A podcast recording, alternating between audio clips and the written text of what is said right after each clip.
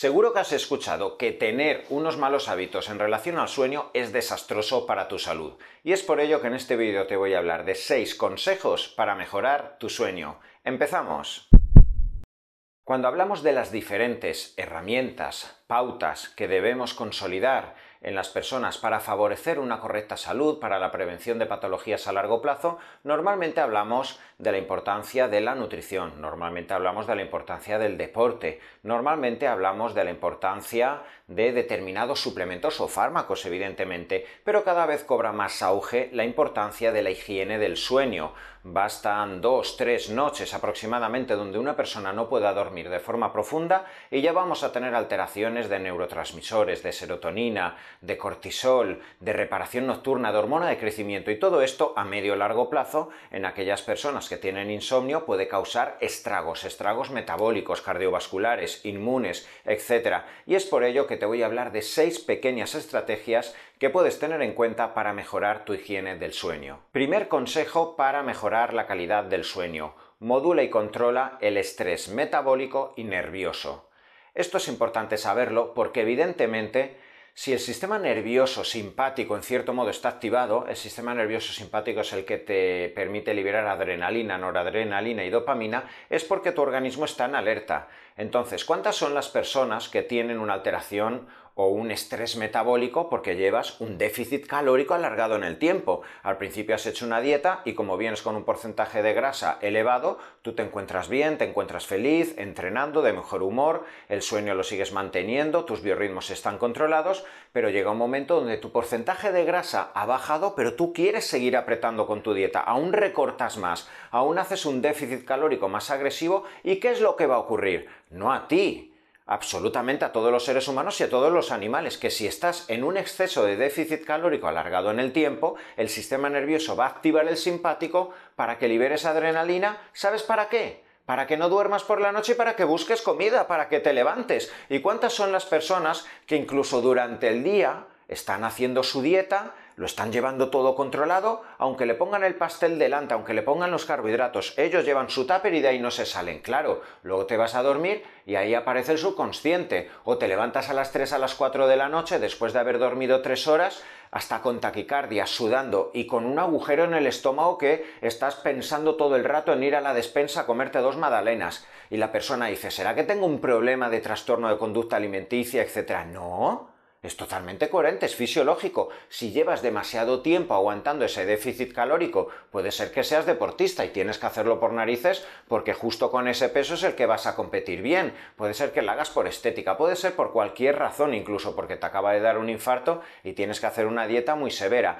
Pero quiero que entiendas que en esas ocasiones quizá debes revisar con tu médico, con tu nutricionista la alimentación, porque si esto te está generando luego taquicardias o luego hay ocasiones incluso donde no lo soportas si por la noche tienes que levantarte a comer, pues al final la dieta no va a funcionar. Igualmente, un sistema nervioso que esté sobreexcitado, esto normalmente, por ejemplo, lo veo mucho en entrenamientos, personas que hacen entrenamientos muy pasados, sobre todo de alterofilia, de crossfit, también en rendimiento endurance, pero sobre todo sobrepasas la capacidad que tiene tu organismo de recuperarse y el sistema nervioso constantemente está hiperactivado. Esto lo veo en muchas ocasiones futbolistas o deportistas que hacen el evento competitivo a las 6, a las 7, a las 8 de la tarde y a las 9 de la noche es cuando acaban. Pues no se duermen hasta las 5 de la noche porque la adrenalina sigue instalada en tu sistema nervioso y en todo tu organismo y no duermes. Si eres una persona que quizá llevas arrastrando ese sistema nervioso muy sobreexcitado o quizá por unas oposiciones, porque estás trabajando, porque te toca quedarte por la noche trabajando excesivamente y tu sistema nervioso lo tienes muy pasado de vueltas, todo esto también de nuevo invita a una revisión de tus hábitos, de alargar a lo mejor la fecha de entrega de un proyecto, de quizá hablar con tu entrenador y decirle cómo te encuentras ahora mismo, porque todo lo que implique esa hiperactividad del sistema nervioso simpático, ya sea propiamente por el sistema nervioso o por ese efecto de déficit calórico que altera tu metabolismo, va a afectar sí o sí a tu sueño. Segundo consejo para mejorar la calidad del sueño. Incorporar una pequeña cantidad de sal antes de ir a dormir. Y esto no es para todas las personas. Esto normalmente a quien se lo suelo indicar. A personas con descompensaciones de la presión arterial, descompensaciones de minerales, que a lo largo del día quizá han sudado mucho, que no están incorporando o se les olvida realmente prácticamente incorporar el sodio necesario para el entrenamiento, a personas incluso con hiperplasia prostática benigna, que está constantemente la próstata empujando a la vejiga y se tienen que levantar constantemente por la noche, eh, pero especialmente a personas con descompensaciones de minerales y que a lo largo del día están perdiendo constantemente sodio sin generar la rehidratación y remineralización pertinente. Incorporar una pequeña cantidad de sodio eh, o de sal común antes de ir a dormir nos va a permitir instalar más cantidad de líquido en el líquido plasmático y nos va a permitir que no haya tanta fuga directamente hacia la vejiga desde el riñón. Entonces, simplemente con ese consejo, no sabéis la de personas que me han dicho, esto parece un milagro, doctor, yo antes me levantaba dos y tres veces por la noche, pero ha sido incorporar esa pequeña cantidad de sodio, evidentemente retienes más líquido a nivel del plasma sanguíneo y no hay tanta fuga y a lo mejor en vez de tres te levantas solo una vez o ninguna a lo largo de la noche. Tercer consejo para conciliar mejor el sueño. Incorpora hidrato de carbono por la noche. Y fíjate, aquí te acabo de romper un paradigma. ¿Cuántas veces habrás escuchado que no se puede tomar hidrato de carbono por la noche? Depende, todo siempre depende del contexto de las circunstancias o de para qué y cómo estamos usando ese hidrato de carbono. Si eres una persona que tienes estos problemas del sueño, tienes bien el metabolismo, tienes una flexibilidad metabólica perfecta, o bien vas a entrenar por la mañana usando ese glucógeno que has generado por la noche con esa cena, o bien vienes de entrenar, mucho mejor aún, sin generar ese sobreestrés nervioso del cual te acabo de hablar antes, esa incorporación de tubérculo, de patata, de yuca, de algún otro tipo de hidrato de carbono de carga glucémica media va a favorecer la entrada de triptófano a través de la barrera hematoencefálica hacia el sistema nervioso y eso va a actuar como precursor de serotonina y de melatonina. ¿Eso que nos va a favorecer? Que realmente este neurotransmisor, la serotonina y esta hormona, la melatonina, nos favorezcan una relajación del sistema nervioso y una mayor entrada en un sueño profundo y en un sueño REM, que es esa fase del sueño donde regeneramos, donde realmente te encuentras como un bebé, donde favoreces que el hipotálamo y la hipófisis trabajen, donde favoreces la liberación de hormona de crecimiento que va a reparar todos los tejidos que se han inflamado durante el día. Algo tan simple como el hidrato de carbono por la noche, si además incorporas triptófano aún tendrás más chute de serotonina, nos va a favorecer en cierto modo recuperar la homeostasis de tu sueño. Cuarto consejo para mejorar la calidad del sueño. Exponte a sol por la mañana. Fíjate qué hábito tan ridículo y tan barato, y cuántas veces me has escuchado constantemente a mí y a otros divulgadores hablar de ese hábito tan sencillo como es andar por la mañana en ayunas, sin glucosa porque te has levantado con la glucosa baja y no has incorporado comida, exponiéndote con una camiseta corta mientras vas andando al sol, favoreciendo la exposición a los fotones del sol y sobre todo que los fotones del sol entren en contacto con tu ojo y en cierto modo eso dé una información al núcleo preóptico del hipotálamo, una zona que cuando por la mañana es inundada de los fotones, tiene ese contacto con los fotones, en cierto modo le indica a la glándula pineal que a las 12 horas tiene que favorecer la liberación de melatonina porque va a ser de noche. En cierto modo esto nos permite compensar de nuevo los biorritmos y si tu cuerpo sabe por la mañana que es por la mañana, va a reconocer que a las 12 horas tiene que balancear el sistema nervioso y el sistema hormonal para inducir un sueño profundo. Quinto consejo para mejorar la calidad del sueño. Mejora el estrés a partir de la tarde-noche. Y esto es algo muy sencillo de decir, pero qué tan difícil en nuestros tiempos y en nuestra sociedad es de implementar y de llevarlo a la práctica. Pero basta con que lo tengamos en cuenta y con que intentemos desplazar todas aquellas actividades que nos alteren nuestro sistema nervioso de la tarde, quizá más a la mañana, aquellas ah, discusiones, aquellos emails, aquellas cosas peliagudas que tengamos que hablar con un amigo con un trabajador y si son las 8 o las 9 de la tarde, dejarlo quizá para el día siguiente porque ya me voy a acostar dándole vueltas, etcétera.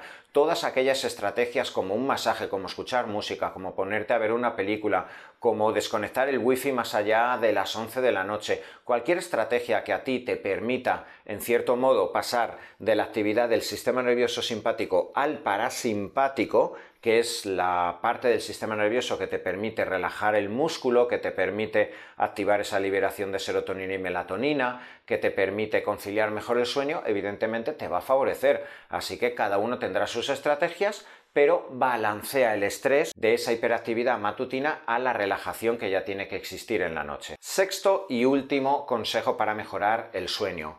Aquí hablaríamos de los principios activos que puedes incorporar y como siempre los dejo para el final. De nada te va a servir hincharte a melatonina, como veo muchas personas, si luego no tienes balanceada tu nutrición, el deporte, etc. O tienes una vida súper anárquica. ¿Vale? Entonces, estos principios activos de los cuales te voy a hablar ahora tienen sentido, claramente, pero deben estar girando alrededor de todas las estrategias y pautas de las cuales te he estado hablando. Aquí podríamos hablar de la melatonina, esa hormona que tiene efectos más allá del sueño. Sabemos que la melatonina es un agente muy antioxidante y es por ello que hay estudios de uso de melatonina para cáncer, para enfermedades autoinmunes, para inflamación, etc. Y a razón entre 2 y 5 miligramos, normalmente 30-40 minutos antes de irte a dormir, puede favorecer que tengas un sueño más precoz y más profundo. Igualmente, dentro de las hormonas, en los últimos tiempos se está hablando mucho de la pregnenolona, es al igual que la melatonina, una hormona, por ejemplo, en Estados Unidos y en muchos países de venta libre, por lo inocua que es, a las dosis que normalmente se, se vende en los herbolarios en muchos países, entre 20 y 40 miligramos, la pregnenolona favorece la elevación del GABA, que es un neurotransmisor que favorece la relajación del sistema nervioso y que favorece también un estado de bienestar, de paz, y en cierto modo te induce un sueño más profundo. Hablaríamos del triptófano si puede ser en forma de 5-HTP y sobre todo si puede ser junto a cargas de hidrato de carbono, puesto que el triptófano sobre todo se va a introducir en el sistema nervioso y va a ser precursor de serotonina junto a insulina. Así que si además ese día previo a tu entrenamiento que vas a hacer al día siguiente de CrossFit vas a tomar patata por la noche, tomas 200 miligramos de 5-HTP, vas a tener más serotonina y seguro vas a estar más relajado por la noche. Te he hablado de estos principios activos y nos iríamos a los minerales, que en cierto modo cobran bastante auge, especialmente el magnesio y el calcio.